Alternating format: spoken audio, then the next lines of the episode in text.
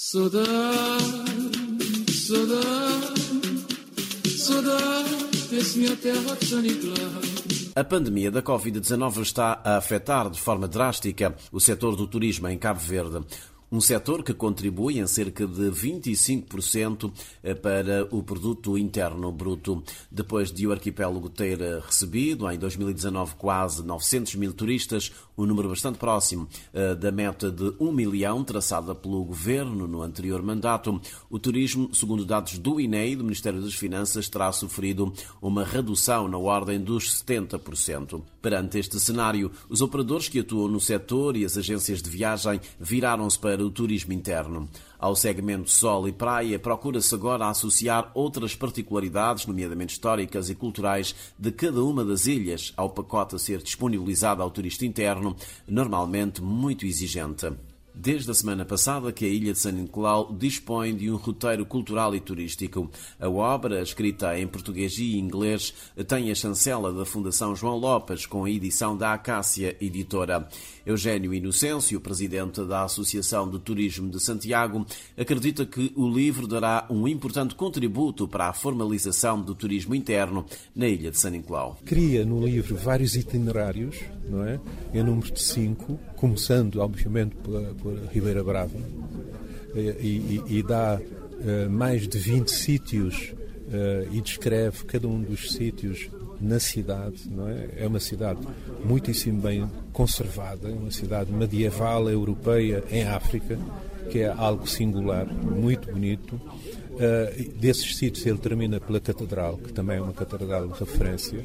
Tem vários apontamentos da história de, de, São Nicolau. Por exemplo, São Nicolau foi a sede do Bispado Cabo Verde Guiné-Bissau durante quase dois séculos. Está a ver a história, e a história é importante, forte, uh, apetecível, que vale a pena ver. Uh, ele dá uma atenção especial ao turismo de natureza neste roteiro. Uh, São Nicolau tem é uma ilha de montanhas, é uma ilha de geologia. Aliás, eu na minha apresentação vou focar um aspecto que é pouco conhecido uh, pelas pessoas que amantes, digamos, das nossas ilhas. São Nicolau é, é o resultado da junção de duas ilhas. Há muitos milhares de anos, e vou referir isso e vou mostrar o sítio uh, onde é visível essa junção geológica e esse é, pode ser um produto extremamente interessante, uh, porque, como sabe, há, há, pessoas que se interessam por tudo no nosso planeta, não é? E, e são milhões de pessoas que têm um interesse especial pela geologia, pelos fenómenos geológicos, os mais visíveis. E esse é um fenómeno visível, de facto. Alita Dias, membro da Associação de Operadores Turísticos de San Nicolau, responsável pela organização todos os anos do Meetup Trekking, Festival de Caminhadas, considera que o roteiro cultural e turístico de San Nicolau irá contribuir também para preservar os traços identitários da ilha. Identidade cultural que caracteriza as pessoas de São Nicolau, a gastronomia, uh, tudo o que tem a ver com as festas de romaria, uh, a própria, digamos, o próprio crioulo, o modo de viventes das pessoas de São Nicolau, são esses aspectos que achamos que devem ser eh, preservados para garantir a identidade, por um lado, e, por outro, um, também preservar a parte ambiental, geológica, todo aquilo que constitui os recursos da ilha, que nós sabemos, eh, por infelizmente, por estar mais atrasado relativamente às outras no que toca ao turismo, neste momento podemos dizer que ainda está um bocado virgem e que pode ser pode-se evitar a deterioração que tem registrado nas outras ilhas. Para quem não conhece San Nicolau, não conhece gastronomia, o que é que este livro traz?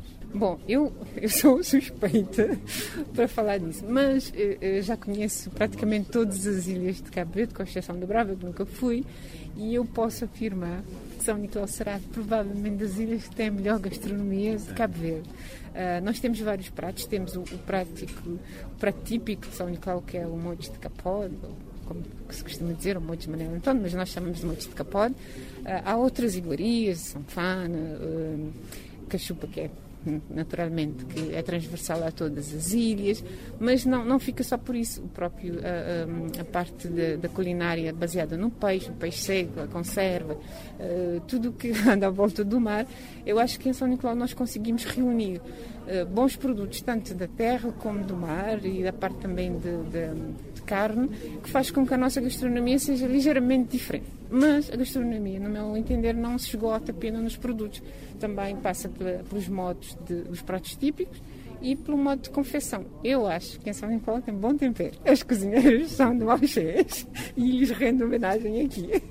O antropólogo João Lopes Filho, um dos autores do roteiro cultural e turístico de São Nicolau, enumera uma série de particularidades que fazem da ilha um destino aprazível. Para ser de São Nicolau é a gente você pode, neste momento, dar uma volta a todo o Cabo Verde para ficar que São Nicolau ainda tem aquele, aquela gente sã, aquela gente que tem amor à beza, aquela gente que de você pode sair à uma da manhã, à, à noite, sozinho, não há nenhum problema. O homem é gente.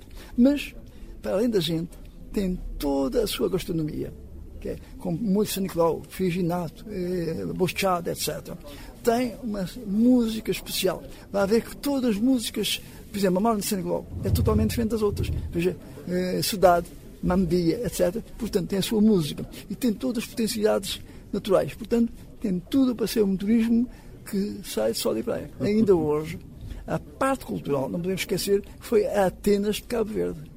Mas hoje não tem essa capacidade, mas tem uma tradição, porque nós sabemos que hoje a juventude tem outra maneira de estudar, outra maneira de ver as coisas, mas nota bem que todas as pessoas que formaram no antigo seminário ainda marcam. Portanto, aquilo ficou. É a maneira de ser, pensar e agir continua lá. A primeira parte do livro propõe aos turistas sugestões de visita de meio-dia, a começar pelo Centro Histórico da Ribeira Brava, Largo do Terreiro, Praça Baltazar Lopes e Câmara Municipal. Para itinerários com duração de um dia, as propostas vão para o Miradouro, do Caminho Novo, Caldeira, Calçadinho, Cruz dos Baleeiros, entre muitas outras.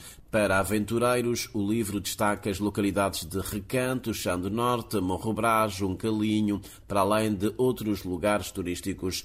A segunda parte do livro é eh, dedicada ao artesanato tradicional e urbano e à boa gastronomia saninclauense, eh, com destaque para Frisnote, Motes de San Nicolau e Sanfana de Cabra.